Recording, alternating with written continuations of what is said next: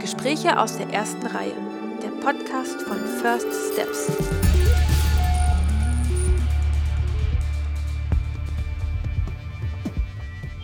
Junge Filmschaffende über erste Schritte, Herzensprojekte und ihr Lieblingskino.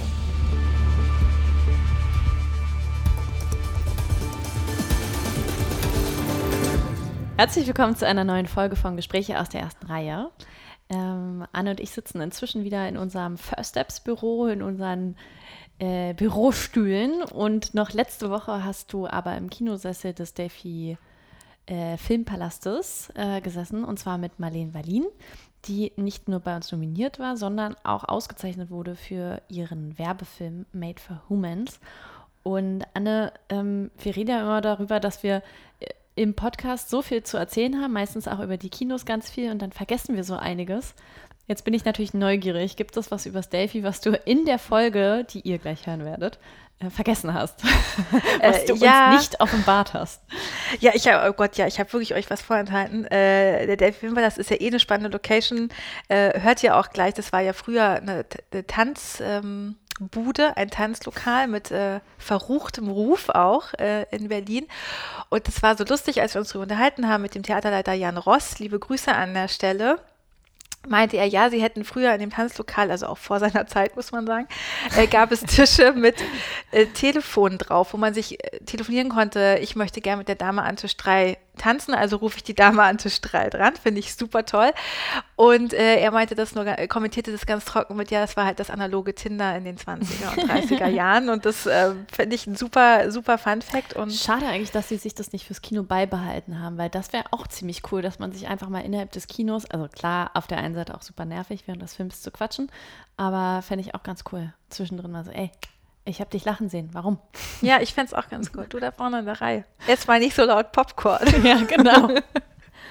Aber äh, genau, Marlene und ich waren ja zum Glück in der ersten Reihe ganz alleine, da war es sehr ruhig und äh, hatten wirklich ein wunder, wunderbares Gespräch. Und was ich so schön fand, ist, dass das nicht so, sowieso Marlenes Lieblingskino ist, aus den unterschiedlichsten Gründen, die ihr alle gleich hören werdet, sondern was man ja so gerne sieht am Delphi Filmpalast, ist ja dieses riesige, immer selbstgemalte mhm. Filmplakat. Und also ich persönlich liebe das ja, das hat für mich ja ganz viel mit so alter Kinokultur zu tun. Und lustigerweise ist der Maler dieser wunderbaren Werke der Vater von Marlene, was auch ein No tollen, way. Ja, es ist einfach ein toller Kreis, weil wir so, ah, okay. Das war auch so eine Offenbarung und ähm, deshalb gibt es so viele Fäden, die so zusammenlaufen. Und es war wirklich ein tolles Gespräch, obwohl wir uns vor allen Dingen natürlich über ihre Arbeit unterhalten haben, über ihre Werbefilmregie, aber eben auch über ihre Spielfilmregie. Marlene ist ja eine von den Beispielen, die eben auch viel Werbefilm machen, um einfach auch Geld zu verdienen, weil das die besser bezahlte Branche ist, muss man eher sagen. Und auch einfach, um sich handwerklich ein bisschen auszuprobieren und dann eben größere Spielfilme zu machen. Aber mehr möchte ich gar nicht vorwegnehmen, äh, deshalb viel Spaß jetzt und Genau, wir hören rein, was ihr noch äh, Cooles über Delphi zu erzählen habt, weil ich weiß, es gibt noch ganz viele andere spannende Sachen über das Kino zu erfahren und natürlich sowieso über Marlene. Deswegen jetzt viel Spaß bei der Folge euch.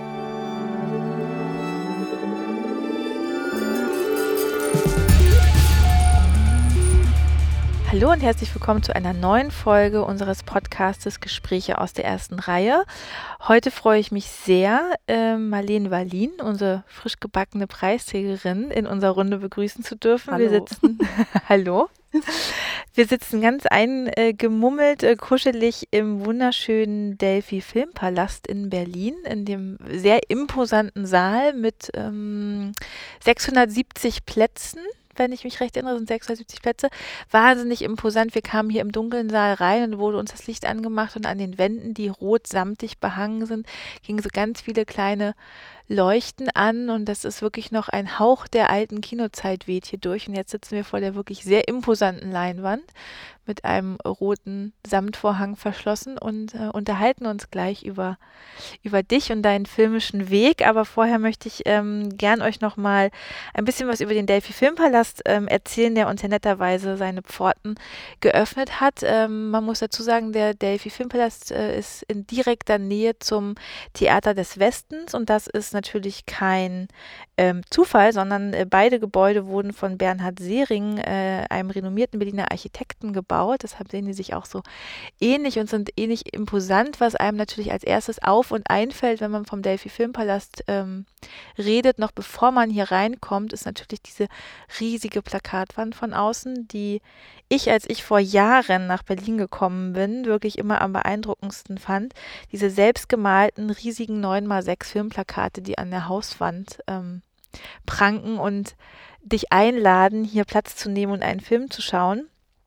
Und äh, das Kino war aber nicht immer schon Kino, sondern als es eröffnet wurde 1927, war es ähm, ein Tanzlokal mit äh, zwei Tanzflächen und äh, es sprach sich schnell rum, dass hier wilde Nächte stattfinden und es schaffte sogar äh, dann den Sprung in den Führer durch das lasterhafte Berlin von 1931 als die Nummer 1 Adresse, wenn man eine wilde, ungestüme Tanznacht verbringen möchte. Dann ähm, wurde das Kino leider im Zweiten Weltkrieg komplett zerstört, aber dann schnell wieder ähm, eröffnet und neu errichtet.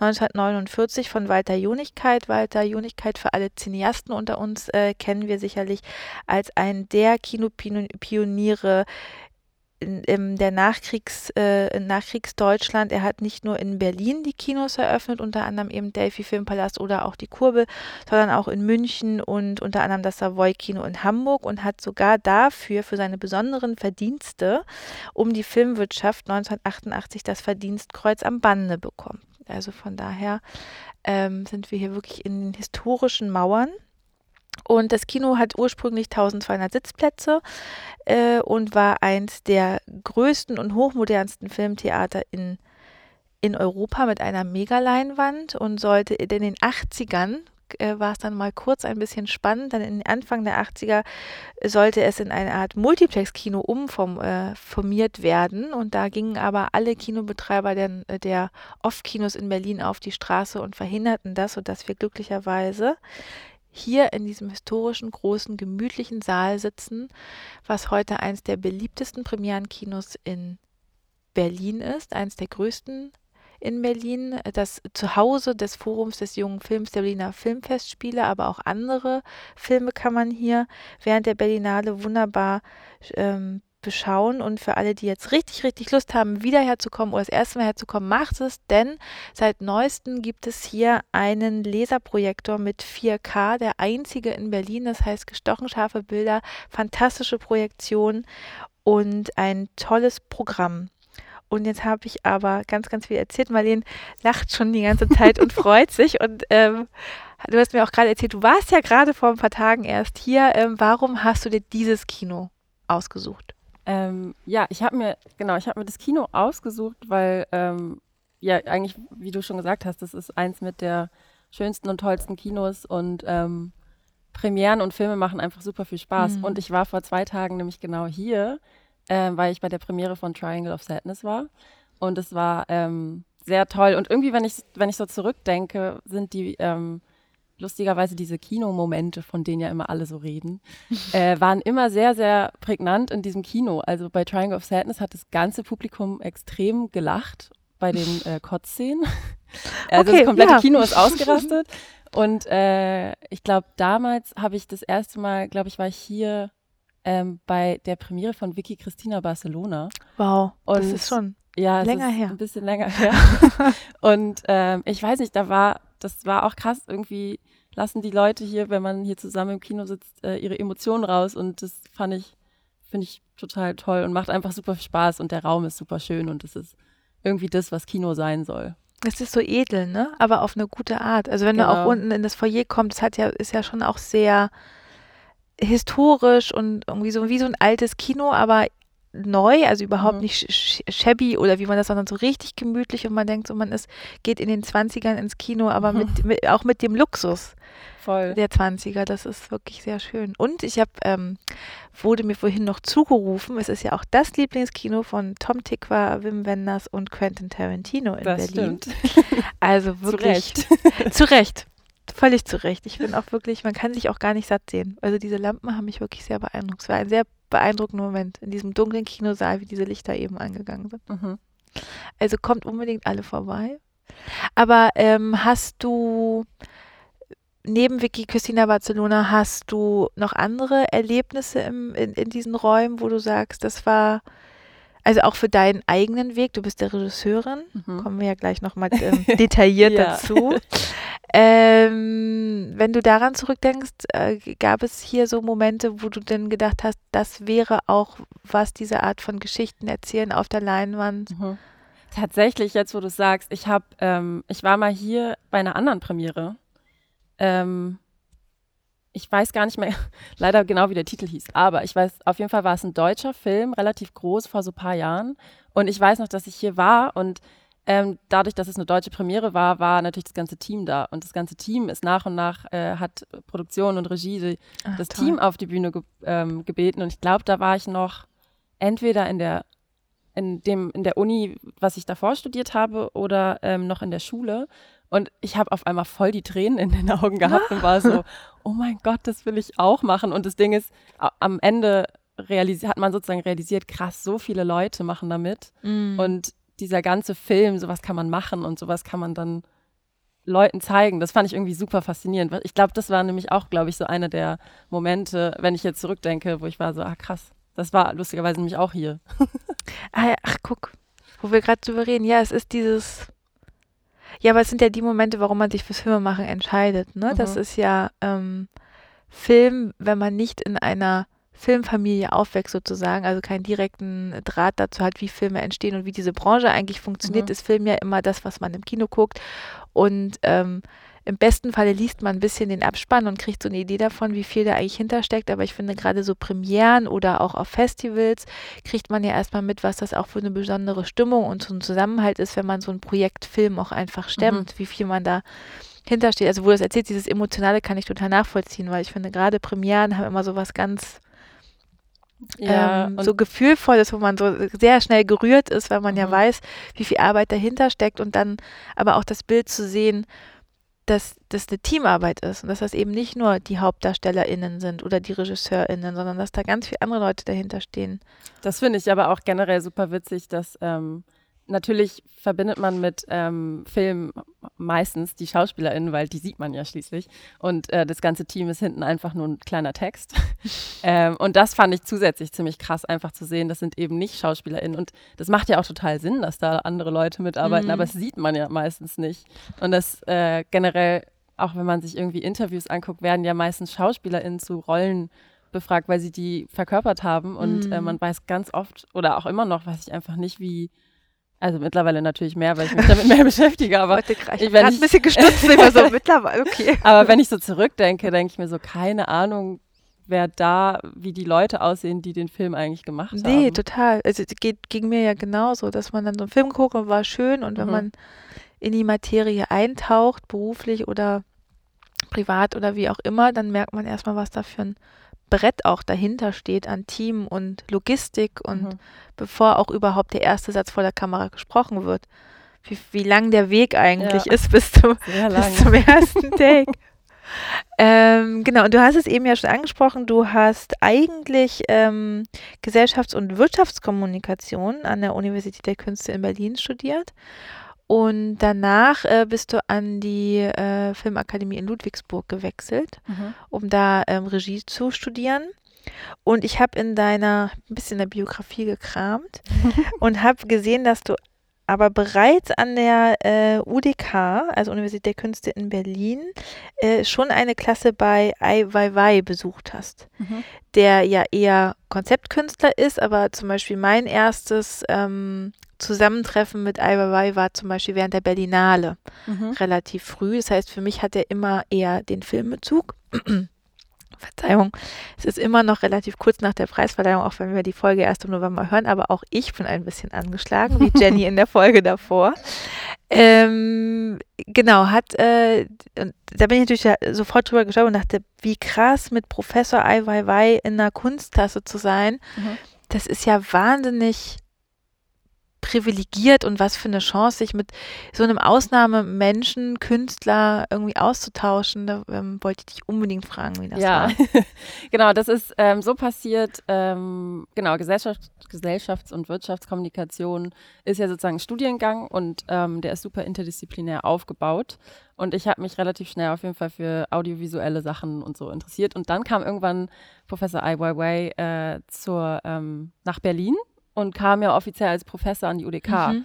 Und dann wurde zum ersten Mal auf, also aufgerufen, dass sich alle Gewerke bewerben dürfen. Also ob GWK, ob visuelle Kommunikation, ob ähm, freie Kunst, alle durften sich auf diese Klasse bewerben, was eigentlich nur äh, die Künstlerklassen machen dürfen. Mhm. Und dann habe ich mich da beworben äh, und war so, ja, mal gucken, was passiert. Genau, dann wurde ich da aufgenommen in das erste Jahr von dieser Kunstklasse. Das heißt, ah, okay. ähm, was ziemlich cool war irgendwie, weil die haben aus sämtlichen Gewerken von der UDK Leute zusammengesucht und eine Klasse gemacht, ähm, was super spannend war. Und ähm, genau, dann fing das Jahr an und wir haben bei Ai Weiwei da am Pfefferberg in seinem Atelier abgehangen. abgehangen, literally, weil äh, da genau konnte man immer hin und ähm, das war auch super interessant, weil auf dem gleichen Campus sitzt ja auch Olafur Eliasson mit seiner, mit seinem Team, der wohnt, wohnt, ah, okay. also sein Atelier ist oben in der Fabrik ist das, glaube ich, und das von Ai Weiwei ist unten in den Kellergewerken. Ah, okay. Ja, ich war noch nie da. Ist gut, dass du das so bildlich erklärst. Also es war früher so, ich weiß nicht, ob es mhm. mittlerweile immer noch so, aber es war, ähm, es waren so Katakomben, glaube ich, sind das okay. alte oder so. Genau, und da war man und da konnte man dann Projekte entwickeln wart ihr da auch schon in filmischer Entwicklung oder habt ihr tatsächlich ähm, Kunst fernab des Filmischen gemacht? Ja, tatsächlich war, ähm, hatte ich in der Klasse relativ wenig mit Film zu tun. Ähm, und ich hatte mich irgendwie, hatte ein Projekt rausgesucht und war eher so in der Forschung, wo ich auch relativ schnell gemerkt habe, dass das gar nicht so sehr mein Gebiet ist. Ich wollte eigentlich eher Sachen mit Film machen, aber dann mhm. bin ich irgendwie in eine andere Richtung gegangen. Ähm, aber ja, tatsächlich da noch gar nicht mit Film. Das hat erst in dem Jahr nach GWK an, oder in GWK habe ich schon gemerkt, dass es mir super Spaß macht.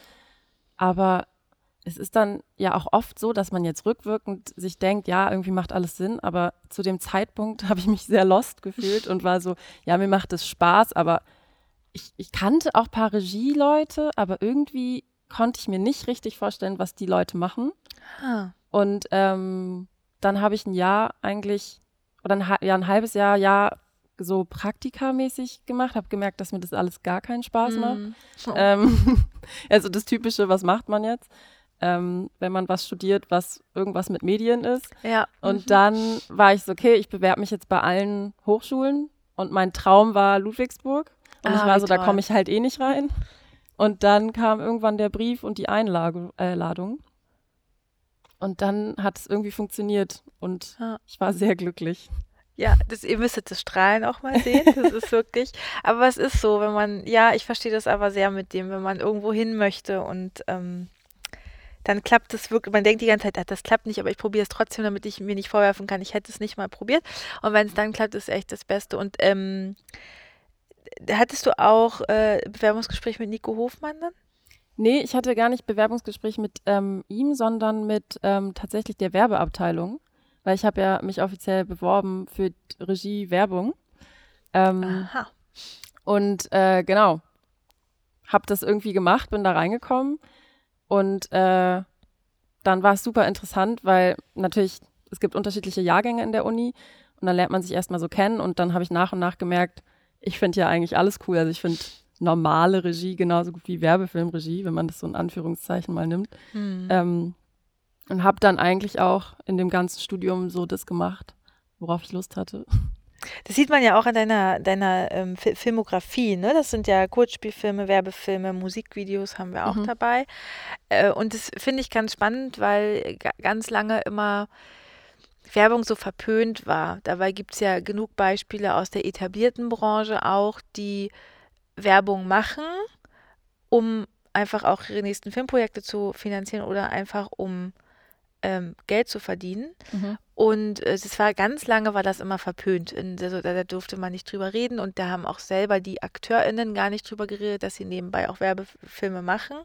Ähm, was wir immer sehr schade fanden, weil wir sehr lange auf der Suche waren nach Menschen, die eben auch Studierenden der Werbefilmregie, die eben in den seltensten Fällen ausschließlich Werbung machen, sondern eben auch nebenbei oder nicht nebenbei eben auch andere ähm, szenische Werke und das war, äh, finde ich total spannend, dass du das machst und so offen umgehst. Das merkt man aber auch, dass das in den letzten Jahren äh, sehr, sehr viel mehr geworden ist, dass ähm, offen das kommuniziert wird und das ja auch ganz klar ist. Und ähm, mich würde mal interessieren, wo du sozusagen für dich, ist das eine bewusste Entscheidung, weil du dir da Vorteile siehst in Werbung und szenischer Regie oder ist das eher was, was so gekommen ist und du dich einfach in beiden Welten wohlfühlst und sich gerade die Chancen bietet, äh, bietet, dass du in beiden Welten sozusagen arbeiten kannst? Mhm. Gute Frage. Also ich weiß tatsächlich nicht so richtig, warum ich mich eigentlich im Endeffekt ähm, für Werbefilmregie beworben habe. Ich habe mal mit meinem Bruder darüber geredet. Er meinte, dass er, glaube ich, ein Teil davon war. Er meinte halt, ähm, Werbung, Regie oder Werberegie kannst du auf jeden Fall danach erstmal arbeiten und blöd gesagt Geld verdienen. Ähm, und alle coolen Leute wie Ridley Scott oder Mike Miller, die machen halt auch alle Werbung und machen ja trotzdem ja. ihre Filme. Und ähm, ja, ich glaube, im Endeffekt, ich bin super froh, dass ich es gemacht habe oder ja, dass ich es auch immer noch mache, weil ich habe super viel gelernt von der Werbung. Also mhm. allein von der, also von der Bildsprache oder von, dass du viel öfters drehst. Du machst kannst trotzdem nebenbei irgendwie deine anderen Projekte machen und ich finde beides auf eine Art befruchtet sich irgendwie gegenseitig, weil ähm, wenn man dann nämlich auch an die Uni kommt und es gibt die unterschiedlichen Jahrgänge, mhm. merkt man nämlich auch schnell, ah, Werbung wird hier ganz anders eingeordnet als die szenischen Regieleute oder die äh, Dokumentarleute. Und ähm, ich fand das super spannend, dass man in so eine Schublade irgendwie gesteckt wurde. Okay. Und deswegen habe ich dann aber auch selber gemerkt, ich möchte gar nicht also ich möchte ja nicht mein Leben lang nur Werbung machen. Das, das mhm. hat es ja gar nicht gesagt. Wenn ich, ähm, als ich GWK studiert habe, wollte ich ja auch nicht mein Leben lang sowas machen wie in diesem Jahrgang. Es hat mir irgendwie geholfen, es hat mir was gebracht, ich habe davon was gelernt und mache ja aber trotzdem oder möchte die Sachen machen, die ich weiterhin irgendwie ausprobieren möchte. Und ähm, ich glaube, was ich auch sehr cool finde, irgendwie, was Werbung im Anführungsstrichen, also so mit sich bringt, ist ja, du kannst auch Musikvideos machen, mhm. du kannst auf jeden Fall, mir hat es auch super geholfen in Kurzfilm, weil Kurzfilm ist ja ein kurzes Format ja. und gerade weil bei Werbung ja auch oft international Sachen funktionieren müssen, darf keine Sprache benutzt werden. Das heißt, du musst rein bildlich eine Geschichte erzählen und das hilft dir wiederum super viel beim Schreiben von einem Langspielfilm. Also das ist so, also ich glaube, das, das schließt sich eigentlich gar nicht aus. Und, äh, Egal, also auch so wie du das gerade beschreibst, schließt sich das überhaupt nicht aus, ja. Und im Endeffekt, also ich habe ewig ähm, während meinem anderen Studium musste ich halt, also habe ich in der Bar gearbeitet oder im Café. Und ich habe für mich einfach beschlossen, ähm, wenn, ich, wenn ich nebenbei Projekte mache in der Werbebranche, ähm, kann ich mir halt mein Leben finanzieren. Und ähm, wenn ich in meinen Langspielfilm schreibe, war die Entscheidung, entweder ich mache weiterhin Filme und drehe was und lerne jedes Mal super viel neue Sachen, weil es ist im Endeffekt am Set stehen und Konzepte schreiben und sich Ideen ausdenken. Oder ich arbeite halt äh, weiterhin in einem Café oder einer Bar. Und dann dachte ich mir, auf jeden Fall macht das ja beides, befruchtet sich und macht ja Sinn, das zusammen zu machen. Also Werbung und Spielfilm sozusagen. Besser hätte ich das nicht ausdrücken können. Total, ich, ich, finde das, ähm, ich hänge ich häng ja gerade so noch dem Gedanken nach, weil ich das ist, finde das auch so logisch und das, ähm, weil man eben ja auch das Handwerk lernt. Ne? Je öfter du drehst, also auch wenn es Werbespots sind, ähm, und ich habe auch, ich habe auch immer nicht verstanden, warum das irgendwann in so eine verruchte Ecke ist es ja nicht, aber wenn man mal in die Werbung geht, wie, was das einfach auch für High-End Filme ganz oft sind, also ästhetisch, technisch und man ist so, ähm, dann immer völlig geflasht, weil du, bist ja bei Anorak Film Mhm. auch, ähm, wo sich auch wieder der First Steps Kreis schließt, weil Anorak Film ist ja ähm, von Christiane Dressler, die ja, Ja. auch bei Radical Media arbeitet und äh, bei uns in der Jury saß ganz lange, in der Ah, Werbefilmjury. Ähm, deshalb ist das, äh, finde ich es immer ganz lustig, wie sich dann so Ja. der, der, der Kreis versteht. Aha, okay. Und wenn man mal auf die Seite geht, Anorak Film, dann ist das ja auch ästhetisch schon ein kleines Dane-Stück, ne? Also das sieht ja schon wahnsinnig toll aus, diese Seite. Da kommen ja irgendwie, wenn man sich dann mal so durchscrollt, neben deinen ähm, Filmen, zu denen wir gleich kommen, sind das ja auch alles irgendwie so richtig, richtige kleine Granaten, ne? Also man guckt es ja so gerne, weil das so Schauwert hat und ja auch hochkarätig besetzt. Und ähm, und jetzt komme ich aber zu deinem ersten Werbefilm, damit wir jetzt nicht Mhm. nur davon reden. äh, und zwar nicht zu deinem äh, wunderbaren, äh, zu deiner wunderbaren Spotreihe Made for Humans, der bei uns prämiert wurde, da kommen wir gleich zu. Ähm, sondern ähm, wir kommen einmal zu Reklam. Das war einer der, der ersten Werbefilme, mit denen wir sozusagen in Kontakt gekommen sind von dir. Man muss dazu sagen, dass die Werbefilmkategorie bei uns offen ist. Das ist die einzige Kategorie, wo man auch schon im Hauptstudium einreichen darf und nicht erst einen Abschlussfilm ähm, braucht. Und das war eine Reihe für die Reklamhefte. Ähm, und das war für die Bücher Faust, die Verwandlung und äh, Alice im Wunderland. Und du hast da eine sehr interessante Bildsprache für gefunden, wie ich finde. Ähm, Lisa Vicari liest sozusagen äh, kurze Passagen daraus als Voice-Over und gleichzeitig wird es sozusagen auf der bildlichen Ebene übersetzt, aber eben ganz anders, als man so Klassiker sich vorstellt. Also am prägnantesten finde ich immer noch, äh, ehrlich gesagt, die Verwandlung. Mhm. Äh, für alle, die das kennen, die Verwandlung von Franz Kafka äh, mit dem Käfer. Es geht los mit einem Käfer, der auf dem Rücken liegt in einer sehr dunklen Gasse. Gasse. Und langsam äh, schwenkt dann die Kamera. Ich will gar nicht zu viel verlangen, aber ihr müsst wirklich äh, selber mal gucken. Aber es ist, genau, ich will gar nicht zu viel verraten. Guckt es selber, ist wahnsinnig gut. Aber ich finde, da hat man schon, ich erinnere mich ähm, in, an die Jury-Sitzung, da hat man schon gemerkt, da ist jemand, der hat so eine sehr eigene Sprache. Nicht nur bildlich, sondern auch erzählerisch. Und ähm, wie kommt man da drauf, sowas wie Reklam zu bewerben? Also allein das Produkt ist ja schon interessant. Ich, ich bin großer Reklam-Fan. Ich liebe bei Dussmann hier in Berlin, diesem Kulturkaufhaus, liebe ich diese Reklamwand und möchte einfach immer äh, Bücher äh, mitnehmen. Äh, Wie kommt man da drauf, für das Produkt Werbung zu machen? Ähm, genau. Also das Ding ist ja, kann man ja noch mal kurz sagen, wenn man Werbung macht, muss man sich ja relativ früh mit Werten auseinandersetzen und Mhm. warum man das macht. Und ähm, ich dachte mir mal, okay, natürlich Werbung für nicht so gute Unternehmen zu machen, ist nicht gut. Und dann dachte ich mir, warum macht man nicht mehr Werbung für halt ja Unternehmen wie Reklam, die ja super Mhm. coole Sachen machen und auch wichtige Sachen machen und ähm, oder generell halt Unternehmen, die ähm, unsere Welt besser machen. Und ähm, genau, als wir sozusagen dann überlegt haben oder ich überlegt hatte, für welche Marke möchte ich, weil in der Uni kann man sozusagen, macht man diese Spec-Spots Mhm. und ähm, das war in dem Fall, habe ich mich dann sehr lange darüber überlegt, was, für welche Marke möchte ich denn jetzt was machen, weil ich hatte irgendwie nicht Lust für, weiß ich nicht, irgendwas zu machen und dann ähm, im Endeffekt passt es vielleicht nicht so. Aber dann, genau, habe ich mich äh, hingesetzt und war, habe lange über eine Marke nachgedacht und dann irgendwann ist mir eingefallen, dass Reklam voll interessant ist und super coole Sachen macht. Und ähm, dann war ich so, okay, wer liest die meisten Bücher von Reklam? Natürlich super viele Menschen, aber vor allem halt auch Leute oder vor allem SchülerInnen halt in der Mhm. Schule. Und so ist so ein bisschen das Konzept entstanden zu den drei Spots, weil ich war so ein bisschen so, ich finde, also Reklam heutzutage, man guckt sie an, die sind diese gelbe Bücher und da sind ganz viel natürlich Informationen drin, weil es ist ein Buch und da sind tolle Geschichten drin. Und als Kind habe ich das Gefühl, hat man das oft nicht gecheckt, dass man, Mhm. man muss ein Buch lesen im Unterricht, das ist langweilig. Ähm, und erst im Nachhinein versteht man ja ganz oft, nein, das ist ein gutes Buch. Und das, Ja, man war da lernt man viel. genervt. Ach so, ja, genau, muss man muss ein jetzt Buch lesen. jetzt lesen. Ja. Und äh, dann habe ich mich versucht reinzuversetzen in ein Schulkind oder halt diese Abi-Kinder, was man ja auch früher, man musste Bücher lesen, hatte keinen Bock drauf. Ähm, und dann dachte ich mir, wie, wie cool wäre es eigentlich, diese Welt, die in diesen Büchern steckt, visuell irgendwie spannend zu machen, weil sie Mhm. ist ja spannend. Und ähm, dass diese Welt in deinem Kopf entstehen kann, während du dieses Buch liest.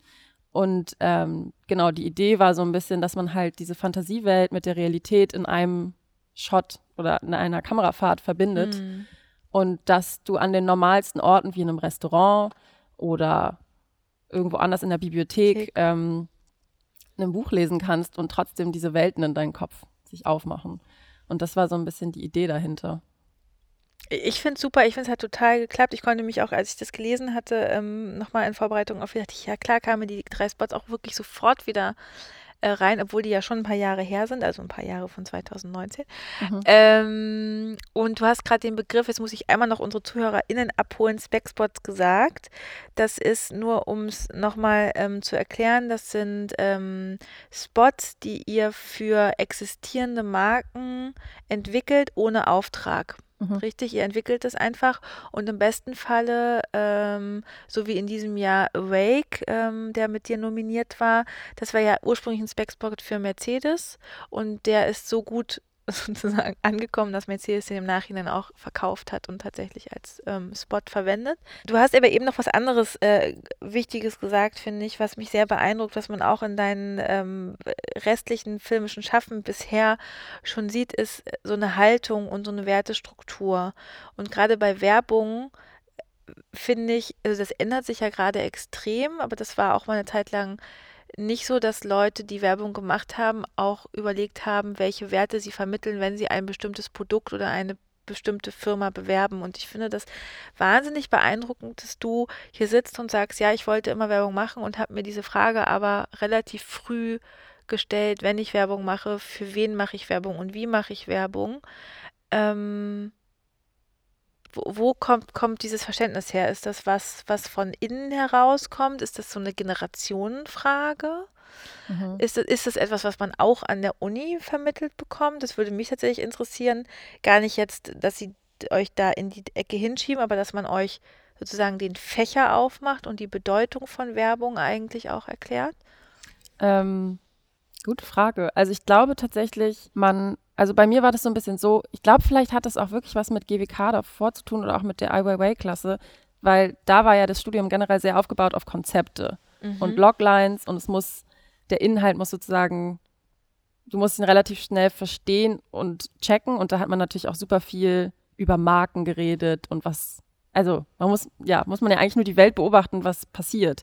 Und dann ähm, habe ich irgendwann für mich selber halt beschlossen, auf jeden Fall, dass wenn man Werbung macht, kann man das ja auch für gute Zwecke nutzen. Und dann ist es ja auf eine Art, weil Werbung hat oft dieses, ja, die, diese negativen Seiten, was wahrscheinlich auch mit der Zeit zu tun hatte, dass früher war das Werbebusiness auf jeden Fall noch ein anderes, als es heute ist. Und mhm. Werbung ist super doll im Wandel.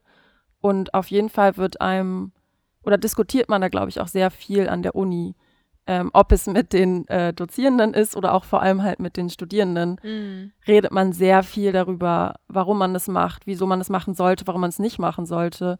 Und ähm, auf jeden Fall gibt es da ganz viele spannende Diskurse, die man auf jeden Fall zu Marken generell irgendwie führen kann. Und ich glaube, ähm, ja, das ist so ein bisschen der Hintergedanke. Ja, finde ich toll. Den Diskurs würde ich gerne auch jetzt direkt aufmachen, aber das machen wir dann hinterher. Ähm, denn die nächste Spotreihe, die du gemacht hast, wäre nämlich tatsächlich die, die von uns auch, also nicht von uns, sondern von unserer wunderbaren Jury äh, nominiert und prämiert wurde, äh, Made for Humans. Werbung für Oatly Hafermilch und die ja wahnsinnig unterhaltsam ist. Also es ist ja, man muss sich das ja vorstellen, das ist ja nicht nur Werbung für Hafermilch mit wunderbarem äh, Stopptrick-Animation und bezaubernden ähm, ähm, Charakteren. Ich, also Werner ist natürlich, das Pferd Werner ist natürlich Everybody's ganz hoch. Favorite. Ja, ähm, sondern es ist ja auch eine wahnsinnig spannende Allegorie aufs Filmemachen. Weil es geht ja gar nicht, das, sondern du erzählst ja die Geschichte, wie eigentlich mit den drei Protagonisten, Werner dem, äh, Werner dem Pferd, äh, oder dem Pony, dann die Eintagsfliege und äh, Frank das Eichhörnchen, wie die sozusagen die Spots machen und du erzählst aber auf einer Metaebene, wie Spots eigentlich entstehen an einem Filmset. So, mhm. du nimmst uns mit an ein Filmset und führst mal so ein paar Sekunden uns vor Augen, wie absurd das manchmal eigentlich ist, diese Mhm. Situation. Und äh, ja, Werner ist everybody's favorite, aber bei uns im Team zum Beispiel ist die Eintagsfliege sehr, das ist sowas, das, das wächst so mit einem. Weil Mhm. eigentlich ist so, die Eintagsfliege ist eigentlich die, die eleganteste und eigentlich ist es das Künstlerin. Lustigste. Ja, ist die Künstlerin. und es ist eigentlich, also das war so, wenn du die, die Spots das erste Mal guckst, ist natürlich Werner, ich finde es so mega lustig, weil es einfach Mhm. total. Aber je öfter du es guckst, und das haben wir nicht nur, weil wir es mussten, sondern weil wir es auch wirklich gerne geguckt haben, die Eintagsfliege, wenn man länger drüber nachdenkt, ist das, glaube ich, unsere alle Favoritin. Ja, ich glaube, jeder hat immer unterschiedliche Favoriten. Zum Glück, zum Glück. Ja. Und wir wollen nicht zu viel verraten, aber ähm, auch da die Frage Werte. Warum Oatly? Mm, Ich kann da mal so die Vorgeschichte so ein bisschen erzählen. Ähm, Made for Humans war ursprünglich mal ein Kurzfilm-Drehbuch, also es sollte ein Stop-Motion-Kurzfilm werden. Ah. Und ähm, genau, wir haben den, ich habe den mit Max Rauer zusammen geschrieben und er hieß The End, also das Ende. Und es handelte eigentlich davon, dass diese drei Tiere, die wir sehen, in einer Wüste irgendwo um nirgendwo an einer Tankstelle leben und nicht wissen, dass sie alle existieren und die Menschen sind alle, leben nicht mehr wegen dem Klimawandel. Ah. Das heißt, ähm, der komplette Hintergedanke von dem eigentlichen Film war auf jeden Fall, dass die Menschheit eigentlich der Grund ist, warum wir untergehen. Sehr dystopisch und ironisch. Und ähm, wir waren, hatten unser komplettes Team und wollten eigentlich anfangen zu starten mit ähm, Drehen. Und dann, ähm, ja, ist uns relativ schnell aufgefallen, dass ähm, die Zeit auf jeden Fall zu knapp ist für, das, für den Film, den wir machen möchten. Und dann war ich irgendwann so, ich fände es zu schade, den Film jetzt so durchzupre also pressure. Mhm. Ähm, und dann könnte vielleicht einfach ein Film draus werden, der, der, der besser hätte sein können. Und dann, genau, bin ich auf das Team zugegangen und habe gefragt, wäre es für euch okay, wenn wir den Film nicht machen, weil äh, irgendwie ist der Film oder die Charaktere wachsen ein Jahr dann auch irgendwie, Ja. gehen eins oder ja, man wird befreundet mit denen, vor allem die Animatoren, die haben sich ja schon super lange darauf vorbereitet, wie sie die Puppen animieren. Und das heißt, den Film dann einfach zu drehen und ihn dann irgendwie nicht so zu machen, wie man möchte, ähm, war dann irgendwie, haben wir uns dagegen entschieden und dann war es so, okay, wir haben aber trotzdem das Team, wir haben die Zeit, ähm, dann lass doch was anderes ausprobieren und dann haben wir überlegt, ähm, was passiert, wenn wir diese Tiere in die heutige Welt setzen. Für was würden die Werbung machen? Weil dann waren wir, okay, für das kurze Format Ah. macht Werbung eigentlich ganz Sinn, dann lass es doch wenigstens nutzen, um einen Aufruf zu machen dafür, für was Gutes. Und was würden diese Tiere machen wollen? Oder was würden sie heute in dieser Welt machen, um die Welt, in der sie in dem Kurzfilm leben, was hätten die gemacht, um das Leben in dem Kurzfilm zu retten? Und dann ähm, sind wir relativ schnell auf, oder bin ich relativ schnell auf ja, Oatly gekommen, weil es auf eine Art, also wie die Firma aufgebaut ist, wie sie sozusagen, was ihre Werte auch sind, hat irgendwie gepasst und auch, dass die, wie die Verpackungen aussehen, vom Mhm. Stil hat es sehr zu, den, zu dem Stop-Motion gepasst. Und äh, genau, dann haben wir irgendwie uns hingesetzt, diese Filme geschrieben für jeden Charakter. Und dadurch, dass wir die Charakter halt auch schon so gut kannten aus dem Mm. Kurzfilm, waren wir so, okay, was passiert, wenn wir die ans Set setzen und eigentlich alles schief geht? Und ähm, das ist daraus geworden. Ja, super unterhaltsam. Also wirklich ganz, ähm, ganz toll. Ich kann mal einen Auszug äh, aus der Jurybegründung, ähm, äh, also ich nehme mal nur das Ende, weil alles andere könnt ihr auf unserer Website nachlesen. Ähm, aber ich finde, das fasst es äh, ganz gut zusammen, denn ähm, es steht ja, dass du, äh, also Marlene Wallin, inszeniert nicht nur einen kreativ animierten Spot, sondern auch eine köstlich amüsante Fabel auf die Werbebranche. Mit einem ungewöhnlichen Ansatz, ausdrucksstarken Charakteren und raffiniertem Sprachwitz ist diese studentische Leistung alles andere als oldschool. Auch ein Wortwitz. Ähm, genau, die, also ich weiß auch noch in der Jury-Sitzung, ähm, als wir da saßen und alle gesagt haben, ja, super unterhaltsam, die kriegt dich natürlich auch sofort, ne? Also du hast natürlich da auch ein Talent, dass man relativ schnell auch den, den Witz versteht. Ähm, und diese Figuren in sich so authentisch sind, was, wenn du jetzt natürlich erzählst, dass das ein sehr langer Weg war und die Figuren ja schon länger existierten und man nicht einfach mal eben so drei Figuren schreibt Mhm. für diesen Zweck, sondern die eigentlich aus einer anderen Geschichte kamen, ähm, erklärt sich auch noch, finde ich, viel mehr jetzt, warum man, warum die auch so stimmig sind als Zuschauerin. Mhm. Dass du das guckst und denkst, ja, das ist natürlich total stimmig. So, und das, ähm, Wohl, dazu muss man auch sagen, Frank, das Eichhörnchen, war eigentlich so ein sehr dystopischer so ein dystopisches, super intelligentes Eichhörnchen, was nicht vergisst, wo, die, wo, er, wo er die Nüsse ver versteckt, weil Eichhörnchen vergessen ja meistens 70 oder ja, 80 Prozent, wo sie ihre Nüsse ver verstecken. Und er war super intelligent in unserem Film und super sozusagen der, der das ganze Voice-Over irgendwie macht. Und äh, den haben wir auf jeden Fall ein bisschen abgeändert zu dem, dem Schauspieler, der äh, alles richtig machen möchte und Everybody's Darling sei. Also der hatte auf jeden Fall einen größeren Wandel. Ähm, aber das hat auch super Bock gemacht, den so ein bisschen abzuändern. Das glaube ich, ja. Funktioniert aber, finde ich, trotzdem sehr gut mit dem, also weil der wirklich. Also ich mag am liebsten dies bei, bei beiden tatsächlich die Szene mit dem Packshot. Ich wusste bis dahin auch nicht, dass es sowas wie ein Packshot gibt. Mhm, ja, das also macht, Produkt. Genau, es ja. macht total Sinn, dass das Produkt nochmal und wie dann einfach Leute ständig in diesem, also Leute wie die Tiere dann mhm. als Running Gag halt in diesem Packshot laufen. Das finde ich. Also wirklich, guckt euch das an, das ist wirklich ganz, ganz toll. Äh, macht sehr viel Spaß. Und ähm, je mehr wir uns, je länger wir uns ja hier unterhalten, finde ich, wird schon auch ganz klar, mm, dass du, wenn du an deine Projekte rangehst, eben nicht nur mit dieser persönlichen Haltung rangehst, sondern auch wirklich so sehr komplex mit der Bildsprache. Und äh, Max Raue, mit dem machst du ja mehrere Projekte zusammen, unter anderem auch nicht die 80er, der lief aktuell ja ähm, im, beim Max-Ophüls-Preis in mhm. diesem Jahr und ähm, auf dem Tribeca Film Festival. Und über den Film möchte ich gerne reden, weil den haben wir natürlich auch gesehen und ähm, den mögen wir natürlich nicht nur, weil äh, Dennis Orta mitspielt, die ja auch schon bei unseren Gewinner, also die wir öfter, die, die uns öfter mhm. begegnen, aber auch bei Orai damals äh, mitgespielt hat. Ähm, und ähm, sondern weil du damit ein Thema angehst, wo man sich selber als Zuschauerin ja sofort ertappt fühlt.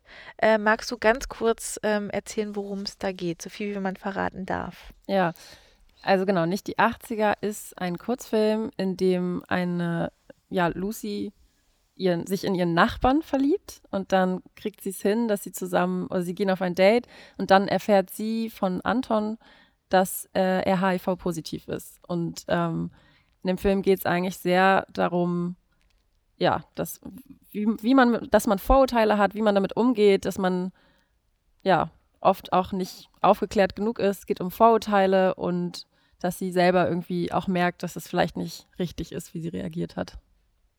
Und ich finde, man fühlt sich so, so ertappt als Zuschauerin auch mit der Reaktion ähm, von Lucy, ähm, weil man so merkt, man ist ja in einer Welt aufgewachsen, wo äh, der HIV-Virus einfach zu einer Realität gehört und man ähm, lernt das in der Schule, was ist das und hat aber auch dieses Bild davon, von dieser Krankheit ähm, und gefühlt ja auch immer noch, wenn wir nicht die 80er reden, immer noch dieses Bild aus den 80ern. Mhm. So, also man, weil das Thema so leider ja auch aus dem aus der Medi medialen Aufklärung so verschwunden ist in den letzten Jahren, dass das gar nicht mehr so ähm, präsent ist, ähm, hat man da auch so den Anschluss leider verloren, trotz der vielen Leute, die sich da ja auch ähm, für engagieren und, und, und sich stark und laut machen. Ähm, fühlte man sich auch gleich so, ja krass, wie würde ich denn reagieren? Und ja, ich weiß ehrlich gesagt auch nicht so genau, wie jetzt der medizinische Stand ist. Und man hört das quasi immer so als, mhm. als Rauschen mal in den Nachrichten, wenn da irgendwie so und so, aber man merkt, wie diese wie auch innerlich so eine Reserviertheit plötzlich kommt, die man so gefühlt erlernt hat in den 80er, 90ern, die aber gar nicht mehr angebracht ist. Und das ist ja dieses Gefühlsstadium, äh, was Lucy auch durchmacht, mhm. aber auf so eine ehrliche, vorwurfsfreie Art. Und das hat, das hat mir persönlich sehr gefallen an dem Film. Ähm, aber natürlich spielen die beiden auch ganz fantastisch. Ja, die beiden also, sind toll. also Merlin Rose als Anton ist natürlich auch, der da auch unbeholfen ist. Und man muss ja auch sagen, das Thema spielt ja auch, ist zwar das Hauptthema in dem Film, aber es ist ja eine Liebesgeschichte, mhm. in dem das Thema halt eine Rolle spielt. Also es wird dann gar nicht so ähm, sozialkritisch. Es mhm. wird jetzt, kommt jetzt nicht der Gartenzaun, der jetzt irgendwie erklärt, wie es ist, sondern du schaffst es so ganz feinfühlig und pointiert, ähm, das so einzuweben in die eigentlich wirklich sehr bezaubernde Liebesgeschichte zwischen den beiden. Ja, ich glaube, das war auch so ein bisschen die Herausforderung an dem Film, weil wir, wir haben nämlich dieses Thema gefunden. Ähm, das ist also sozusagen Christopher Klettermeier, der ist ein ähm, HIV-Aktivist und mhm. der schreibt sehr viel über Berichte oder sein Alltag mit HIV. Genau das war tatsächlich auch die Herausforderung, weil wir hatten ja sozusagen das Thema und man war die ganze Zeit so, wird es jetzt ein Aufklärungsfilm, weil das wollte wollt ich eigentlich mhm. nicht. Und dann ähm, war es super hilfreich, weil äh, Maren Ade war die Projektbetreuerin und wir haben super viel darüber geredet, was jetzt der Film eigentlich ist. Und dann sind wir irgendwann draufgekommen, das muss ein Liebesfilm sein. Mhm. Und das Thema ist sozusagen in den Charakteren drin. Und ähm, das war super spannend auf jeden Fall dann umzusetzen, weil erzähl mal einen Liebesfilm in 15 Minuten. Das ist so, weil ich habe mir super viele Liebesfilme angeguckt und natürlich Titanic, du guckst den Leuten zu und mm. sie leiden und man liebt sie und man heult. Stunden. Und ähm, dann habe ich mir auch noch den anderen Film angeguckt, Like Crazy, der ist, der ist auch super.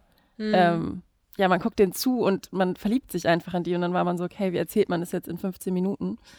Und ähm, genau das war eigentlich die Herausforderung, auch sozusagen das Thema in die Charaktere mit einzubringen. Und dass es eigentlich eben genau ein Liebesfilm ist und ja, das war so ein bisschen der Hintergedanke. Wie gesagt, ich finde ihn sehr empfehlenswert. Wieder eine Sehempfehlung an der Stelle.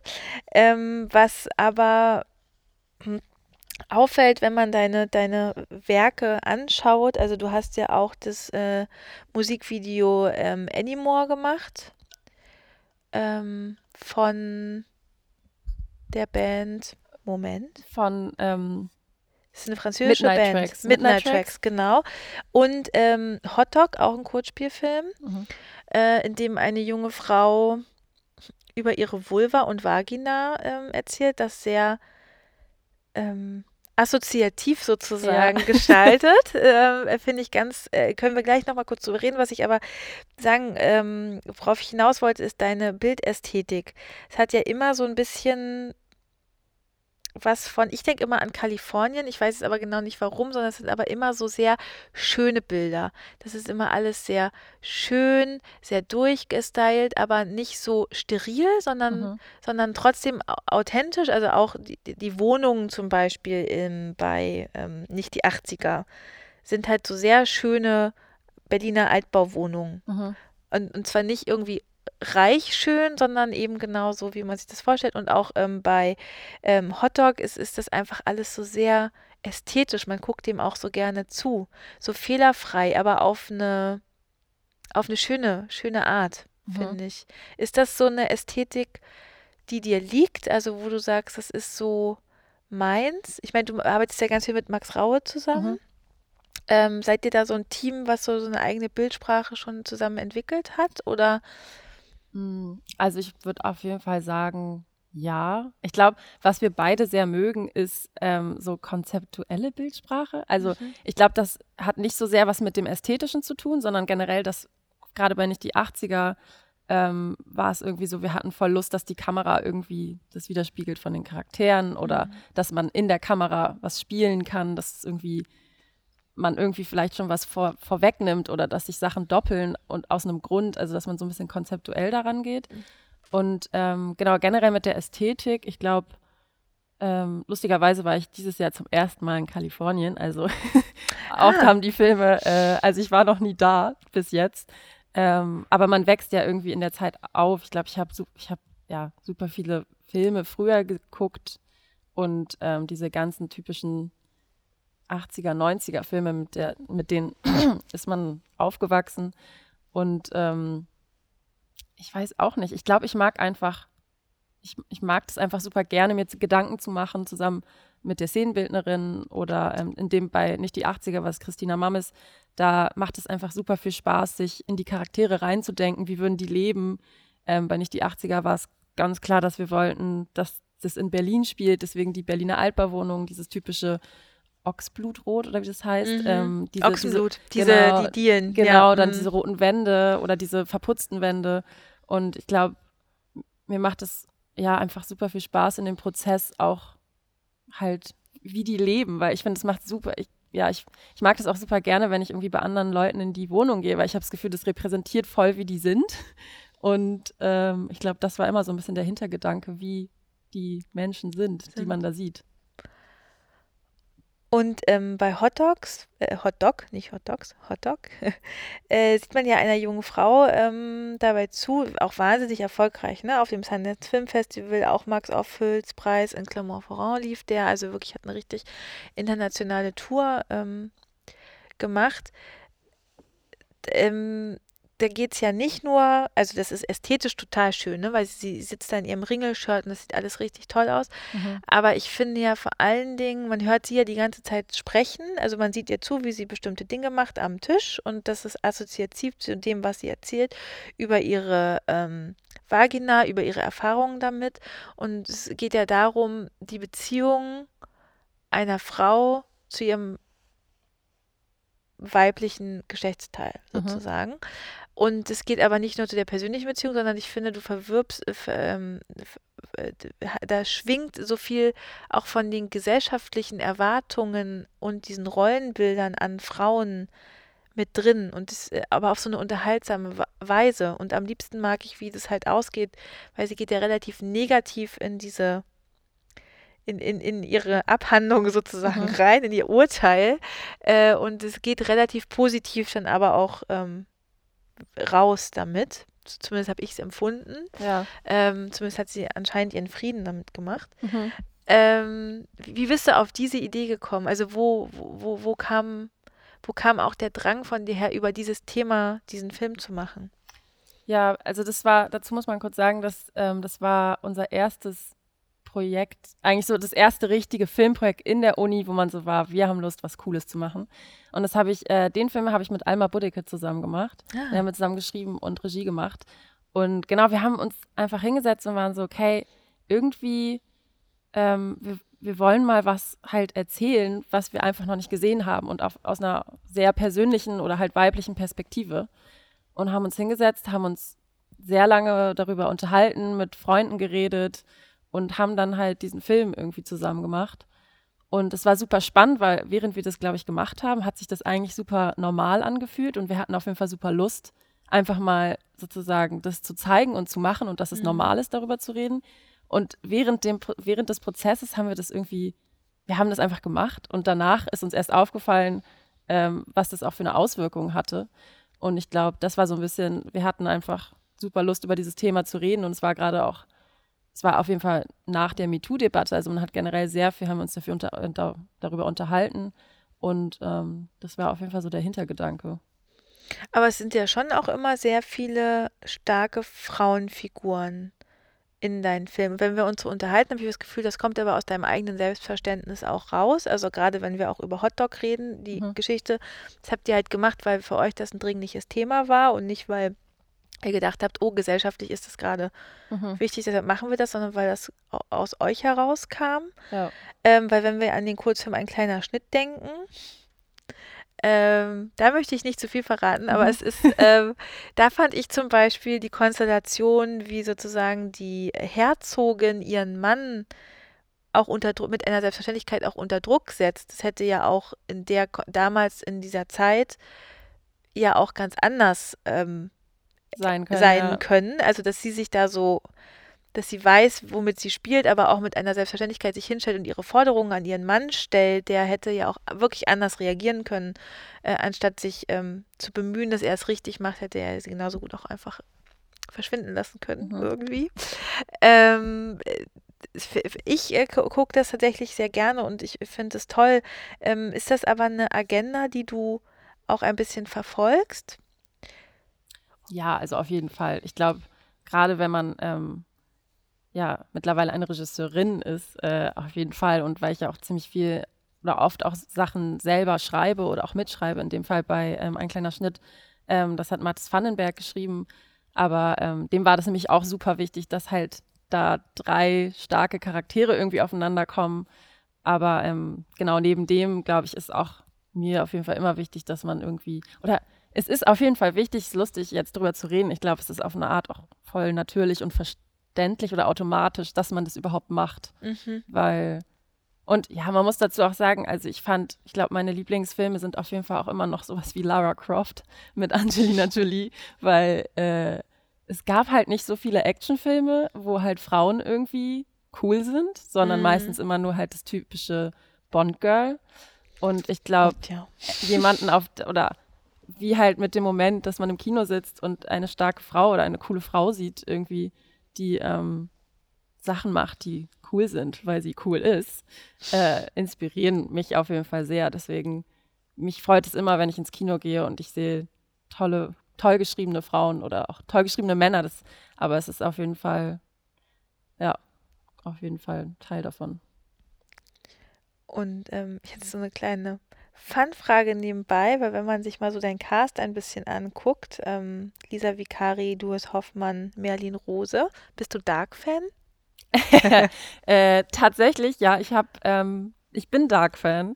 Ich muss aber auch leider dazu sagen, ich bin krasser Schisser. Also ich bin wirklich, ich gucke mir sehr wenig, ähm, eigentlich fast, ich gucke mir keine Horrorfilme an. Jetzt bald ist ja auch Halloween. Ich gucke mir das alles nicht an. Ah. Und dann kam Dark raus und ähm, ich habe angefangen, mir das anzugucken. Uh, und der Und- Anfang ist schon so krass. Ey, wenn es schon darum geht, dass Kinder verschwinden und es fängt in meinem Kopf irgendwie, keine Ja. Ahnung, Vergewaltigung, I don't know, ich bin einfach raus. Ich kann, da, ich kann nicht schlafen. Ich bin wirklich einfach aufgewacht, schweißgebadet. Ähm, und ich habe die erste Staffel gesehen. Ich habe die zweite Staffel angefangen und ich muss einfach sagen, es ist mir zu gruselig. Ich kann das wirklich nur äh, tagsüber gucken und ich bin auch richtig sauer. Ich möchte eigentlich die zweite und die dritte gucken. Mhm. Ähm, Macht es auch. Ja, Bei Sonnenschein. auf jeden Fall. Es ist, ich glaube, ich bin auch mittlerweile besser geworden, aber es ist echt schlimm. Sobald Sachen gruselig werden, bin ich, bin ich raus. Und deswegen auch bei, ich habe dann auch äh, Stranger Things angefangen und war so, ich halte das jetzt durch, weil ich möchte halt die Serie gucken, weil das ja das Problem ist, dass die Serien gut sind. Ja. Das heißt, man ist so in einem Zwiespalt von, ich kann nicht so gut schlafen, aber die Serie ist mega gut. Es ist so, aber ja. Das heißt, ähm, meine nächste Frage wäre jetzt nämlich gewesen, wo dein ähm, weiterer nächster Weg hinführt. Also schon mal nicht ins Horrorgenre, wie ich das rausgehört habe. Ja, tatsächlich, das wiederum würde ich super gerne mal machen, weil weil ich so ein Schisser bin, glaube ich, dass ich ganz gut Horror inszenieren könnte. Oder Psycho. Da, das habe ich tatsächlich schon Lust, auf jeden Fall mal auszuprobieren. Und ähm, genau, aber sonst, ich schreibe gerade meinen äh, einen Langspielfilm. Und genau, das, den, den schreibe ich jetzt gerade, bereite ihn gerade vor. Und ich glaube, hoffentlich gehen wir dann nächstes Jahr in die Finanzierung. Und ja. Das ist nicht dein Abschlussfilm. Es ist dann mein Abschlussfilm, Okay. ja. Ich, äh, genau. Und dann guckst du mal. Aber du bleibst auf jeden Fall, wirst du der Werbung in all ihren Facetten, also sprich Werbespots, Social Spots, Musikvideos, was es da alles gibt, aber auch dem szenischen Film treu bleiben. Auf jeden Fall. Also ich glaube, ich werde, ich meine, Werbung, wenn, werde ich auf jeden Fall weitermachen. Und ähm, Musikvideos auf jeden Fall auch. Ich bin ja ein großer Musikvideo-Fan, weil ähm, ja, man kann super viele Sachen ausprobieren und es macht einfach super Spaß, mit Musikern ähm, zusammenzuarbeiten. Mhm. Und genau das Gute am, dadurch, dass ich gerade schreibe, das kann man ja auch, also man muss es schon natürlich fokussiert machen. Ähm, wenn mir jetzt Leute zuhören, die sagen, denken sich verlegen, setze ich hin und schreibe.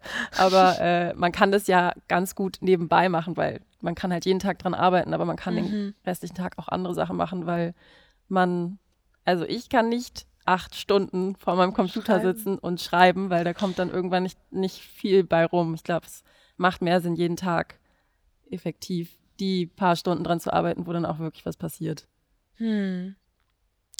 Aber wie ist es, ähm, weil du das gerade nochmal gesagt hast, mit Musikvideos mit den KünstlerInnen dann zusammenzuarbeiten? Äh, also ähm, Handy Moore von Midnight Tracks ist ja auch, ist auch wirklich ein tolles Video. Das heißt, meine Lieblingsszene ist ja, also der, der ist ja auch so humorvoll. Also das sind ja alle deine Filme haben ja irgendwie immer so ein Augenzwinkern mit drin. Meine Lieblingsszene ist ja, wo er in diesen Burger beißen will im Auto und guckt dann so kritisch in seinen Rückspiegel und dann kommen die da so angetan. das, das hat mich sehr, also das ist ja mein, mein Lieblingsmoment in dem. Das ist der Jurassic Park-Moment. Das ist der Jurassic. Park Moment. Das ist wirklich ganz großartig. Ähm, da da habe ich mich aber nur gefragt, wie, wie kommt man denn, weil das auch so eine Welt ist, da kenne ich mich überhaupt nicht aus. Wie kommst du denn als Regisseurin dazu, für eine Band, eine französische Band, das Musikvideo zu machen? Genau, das ist so passiert, dass ähm, ich super Lust hatte, ein Musikvideo zu machen. Und dann habe ich tatsächlich über eine Freundin, Stella Markert, ähm, die Band kennengelernt, weil die ähm, kannte die, die sind befreundet. Und ähm, dann hat mir die Band mal deren Musik geschickt, weil ich sie gefragt hatte, dass ich, ähm, ich würde super gerne für die Band, ja, Midnight Tracks ein Musikvideo machen. Dann hat der ähm, mir sein neues Album geschickt, was rauskommen soll.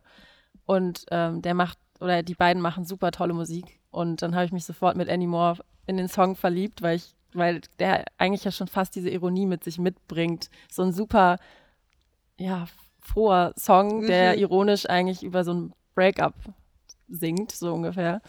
Und ja, so ist es dann eigentlich zustande gekommen. Und ich bin auch großer Fan von, von den beiden. Die machen echt tolle Musik. Ja, die machen sehr gute Musik. Ich habe auch gleich reingehört dann. ne? Ich mag das sehr gerne, wenn ich dann gleich direkt Musikempfehlungen mitbekomme. Ähm, der ist auch ähm, frei sichtbar, glaube ich, ne? Auf den einschlägigen ähm, Plattformen. Den kann man, Das Musikvideo? das Musikvideo, ja, den, das kann, kann den könnt ihr gucken. Äh, guckt den bitte unbedingt. Das ist äh, nicht nur musikalischen Hochgenuss, sondern wirklich der Film, der Clip ist wirklich. Ich sage immer Clip, ich komme halt noch aus der Viva-Generation, da sagt man halt noch Musikclip. Äh, ein tolles Video, äh, sehr filmisch und ähm, auch wieder ähm, animatorisch auch wieder sehr spannend. Also mit den Animationen, die da drin sind. Ja, ich glaube, ähm, haben wir da Animationen drin? Ja, doch, wir haben. Äh, ja, doch am Küchen, vor allen Dingen am Küchentisch. Stimmt, ja, doch. Ja, Auf jeden Fall, wir haben Genau. Animationen drin. Ja, ich glaube, das ist auch lustig, wenn man so zurückguckt. Äh, in dem Musikvideo haben wir auch irgendwie schon Sachen gebaut. Das Haus war ja eigentlich eine Miniatur, mhm. die auf, wir dann auf ein Feld gestellt haben und perspektivisch mit der Kamera halt ähm, auf das Feld, die Ludwigsburger Felde, äh, sozusagen erweitert haben. Und wir haben einfach sehr viele Böller reingesteckt für diese Explosion. Und da, ich glaube, da Ah. hat es alles schon angefangen, dass man irgendwie mit Perspektiven und kleinen Sachen irgendwie ähm, und Animationen irgendwie was, ja, was ganz Cooles machen kann. Ja, das heißt quasi die Vorgeschichte zu, also nicht Vorgeschichte, aber die, die Anim Animationstestversion von Made Ja, for Humans. Ich meine, ein bei ähm, Reklam ist es ja auch mit Ja. drin. Da gibt's, haben wir auch super viel in Miniatur gebaut, wie zum Beispiel den Straßenzug oder die Wohnung, in der Alice drin ist, Ja. um, ja, unterm Tisch. ja, ich glaube, ja, im ersten Jahr haben wir auch einen, habe ich auch mal einen Stop-Motion-Film komplett ähm, sozusagen gemacht. Das war ein, mit, äh, mit zwei weiteren und das war ein misan misanthropischer Hotdog, der durch die Stadt läuft und traurig ist und über sein Leben redet. Ah, der französische, der hieß. Äh, ja, Lotdog Misanthropie. Genau, genau. ja, ähm, der, der, ja, er heißt Jean-Luc. Der ist sehr, ähm, ja, läuft da durch die, durch die. Straßen und Gegend und philosophiert.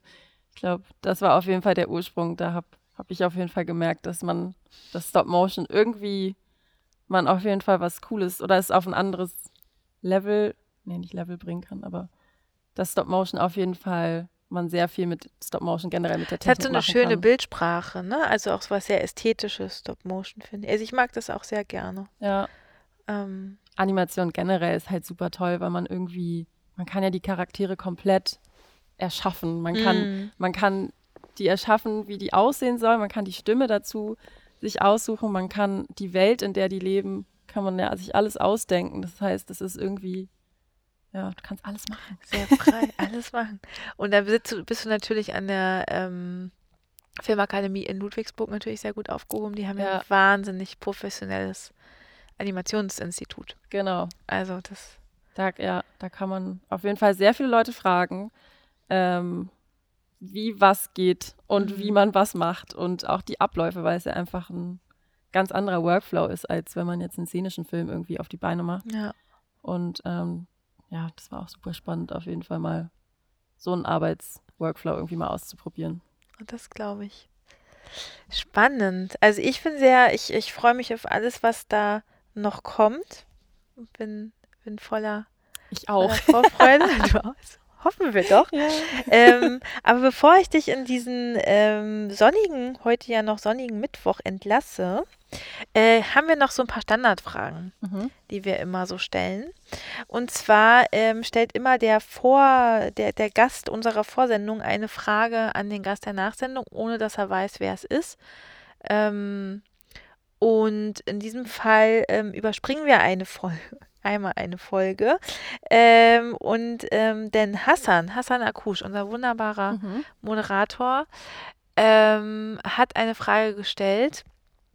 Und zwar, ähm, wie du wieder zu dir selbst findest, wenn du dich künstlerisch oder kreativ verloren hast.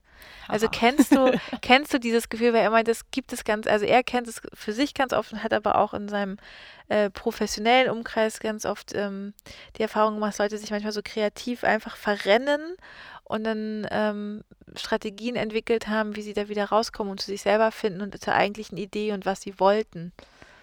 Das ist eine sehr gute Frage. Ähm, ja, ich glaube, das ist genau das, wo, womit man ja auch dann zu kämpfen hat, sehr oft, dass man sozusagen voll in einem Projekt drin ist und dann fällt das, kommt das Loch und man ist so, ja, was passiert jetzt als nächstes? Ich glaube, also ich weiß auch gar nicht, wie man das jetzt alles richtig macht. Ich glaube nur, wie ich es irgendwie jetzt gerade mache und auch weiterhin noch versuche und nach mehr Tipps, also wenn noch andere Leute zuhören und Tipps haben, meldet euch gerne.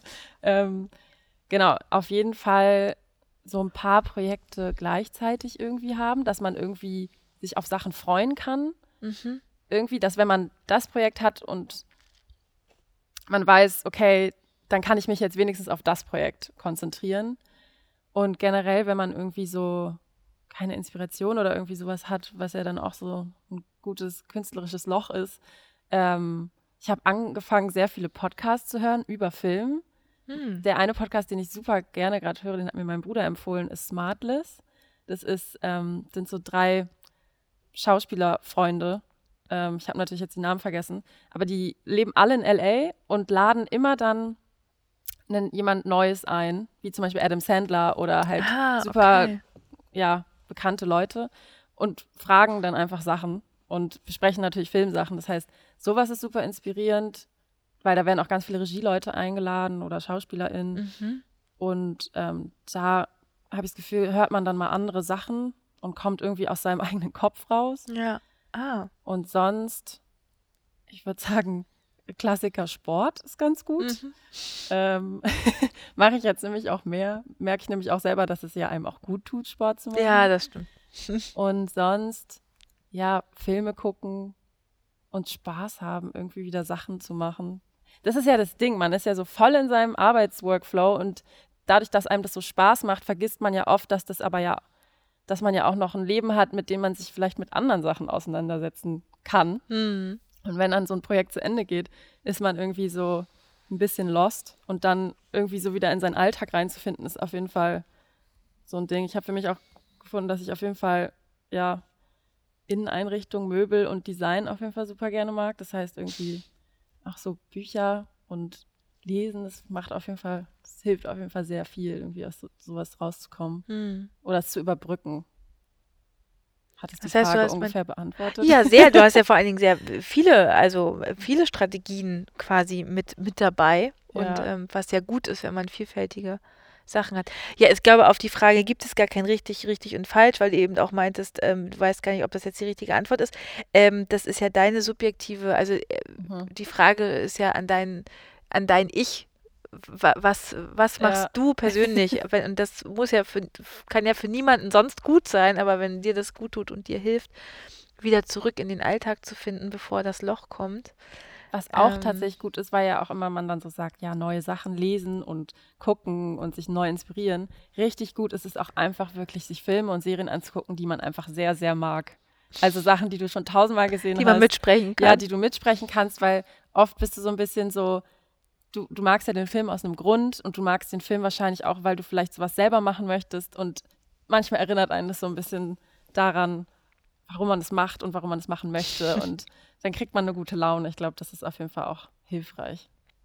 Ich finde, es ist eine lange Liste an guten Tipps, die finde ich so auch immer, die immer mal so gehen. Ähm, genau, jetzt ist natürlich, darfst du natürlich dem Gast der kommenden Folge, Mhm. der uns auch noch nicht bekannt ist, Okay, eine Frage überlegen. ähm, in der, in der Dezember, ähm, Dezemberfolge, die Weihnachtsfolge. Äh, es muss, die Frage kann alles Mögliche sein. Ne? Sie muss nicht film-related sein. Mhm. Äh, bietet sich natürlich an, aber du kannst, könntest genauso gut fragen, was das Lieblingsweihnachtsgebäck ist. Hm. Ähm, meine, ist nach so einer hochphilosophischen Frage von Hassan natürlich jetzt ja. auch schwierig. ähm, liebe Grüße an der Stelle. ähm, genau. Ich glaube, was, womit ich mich sehr beschäftige, ist auf jeden Fall, geht in die ähnliche Richtung. Es hängt natürlich davon ab, wer dann der nächste Sprecher oder die nächste Sprecherin ist. Aber generell, wie man, wie der Prozess ist, sich zu motivieren, hinzusetzen, an einem neuen Projekt zu arbeiten. Also sozusagen die andere Frage, sozusagen, wie der ah. Start ist, glaube ich. Oder wie man sozusagen, wie man es hinbekommt, sich täglich hinzusetzen und zu motivieren, das zu machen. Also es kommt jetzt bei mir wahrscheinlich eher vom, vom Schreiben. ja, aber vielleicht haben wir ja eine Autorin das nächste Mal. Ja, das wäre super spannend. Dann äh, wäre es aber auch so, genau. Aber ähm, genau, das finde ich eine gute Frage. Wie also, motiviert man sich fürs kommende Projekt immer wieder neu? Genau. Ob es irgendwelche Tricks gibt oder Rituale. Hm. Gibt ja super viele. Ja, kann ich mir gerade beim Schreiben vorstellen. Also es ist halt immer so eine Außensicht, ne? Leute schreiben ja gerne, also schreiben ja, weil sie es gerne machen und weil sie sich ja motivieren können. Ähm, die Frage kommt wahrscheinlich immer von so Leuten, die sich das gar nicht vorstellen können, jeden Tag irgendwie. Ja. Also das ist für mich auch immer, wir, wir haben ja schon öfter Gespräche, also nicht in diesem Podcast, aber außerhalb mit AutorInnen geführt und ich finde das immer noch eine sehr beeindruckende Leistung. Ja, mit sich selber so die ganze Zeit zu sein. Und das und ich finde auch, ähm, wenn man sich damit dann auch irgendwann mal halt selber beschäftigt, finde ich das Wort Schreiben irgendwie auch immer so ein bisschen runterziehen, weil du sitzt, Schreiben heißt ja hinsetzen und dann schreibst du ja aber nicht los. Also du musst ja erstmal, natürlich nimmst du vielleicht einen Stift in die Hand oder schreibst an deinem Computer, aber du machst ja so viele andere Sachen, die noch dazugehören. Und oft, wenn man sagt, ja, ich schreibe, haben ich und andere Leute das Bild im Kopf, dass ich ganz viel schreibe, aber jemand ja sitzt so, und haut genau, in die Tasten. aber da gehört ja auch voll oft noch mehr irgendwie dazu und deswegen, ja. Ja, ich, die Frage leiten wir gerne weiter. Kannst du dann in der Dezemberfolge hören? Ja, ich bin gespannt. äh, und äh, genau, dann haben wir noch zwei Fragen und zwar, da musst du nicht beide beantworten, sondern es ist ähm, einmal ähm, Things we lost at the cinema or Things we take to the cinema. Gibt es irgendwas von Bedeutung, was du im Kino schon mal verloren hast, wo du dich daran erinnerst sagst, oh ja, ich erinnere mich noch damals, die, der Lieblingsschal war dann weg und dann musste ich wieder und ähm, oder äh, gibt es was, ohne dass du nicht ins Kino gehst? Also gibt es so eine Art Ritual, ähm, zum Beispiel, ich habe ähm, äh, mit meinen besten Freundinnen gehen wir regelmäßig ins Kino und dann bringt immer einer von uns Kinderüberraschungseier mit. Und ich weiß nicht, wann das oh. angefangen hat, weil eigentlich mögen wir mittlerweile, glaube ich, auch gar nicht mehr so gerne Kinder, aber es ist, hat sich so einge, eingespielt, dass. Ähm hm. Also ich glaube, das mache ich leider nicht mehr, aber früher bin ich ähm, mit Freunden halt auch immer ins Kino gegangen und dann sind wir zu Ulrich, also hier am Zoo. Ah, der äh, Supermarkt der für Supermarkt, alle, die nicht. Ja, äh, reingegangen, haben uns eingedeckt mit Süßigkeiten und äh, sind dann immer in den Zoopalast gegangen. Und was ich auf jeden Fall verloren habe, war in Ludwigsburg, in dem Caligari, was bei uns auf dem Campus ist, habe ich irgendwie mein Portemonnaie verloren. Und es war oh. einfach weg. Und ich habe überall nachgeguckt und es ist, war nirgendwo zu finden. Ich musste alle Karten neu irgendwie beantragen und Klassiker. Oh. Und dann ist es irgendwann einfach nach Monaten aufgetaucht und es war anscheinend irgendwo zwischen einem Sitz. Und diese oh. Kinositze sind sehr faszinierend, weil da einfach Sachen verlieren oder verloren gehen, wo man so sich fragt, ich habe da ganz sicher 10, 20 Mal hingeguckt, weil man hat ja in dem Kino auch Unterricht und es war einfach weg. ja, die Sitze kann ich mich auch erinnern. Oh, das wäre aber auch ein guter Stoff für einen Horrorfilm, wenn du. Stimmt, ja. Eigentlich ein guter Stoff. Sitze, die quasi Sachen in einer anderen Dimension verschlingen und ja. irgendwann wieder rauslassen.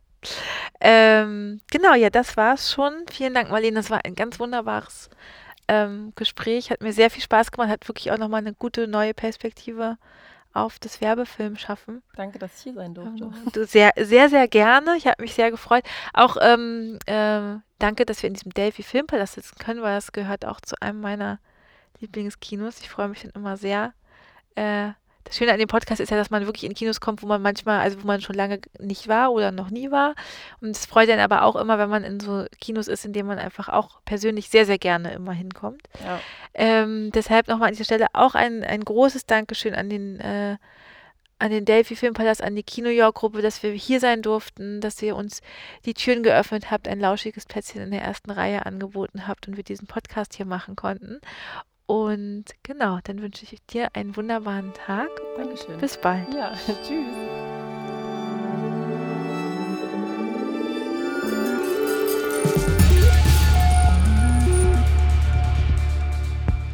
Danke auch an euch da draußen fürs Zuhören. Schreibt uns doch, wenn ihr eine witzige, skurrile oder einfach wunderbare Szene aus dem Kino habt. Teilt dies mit uns in unseren Kommentaren hier oder auf unserem Instagram-Kanal. Wir freuen uns drauf und hören uns dann bis zur nächsten Folge im Podcatcher eurer Wahl.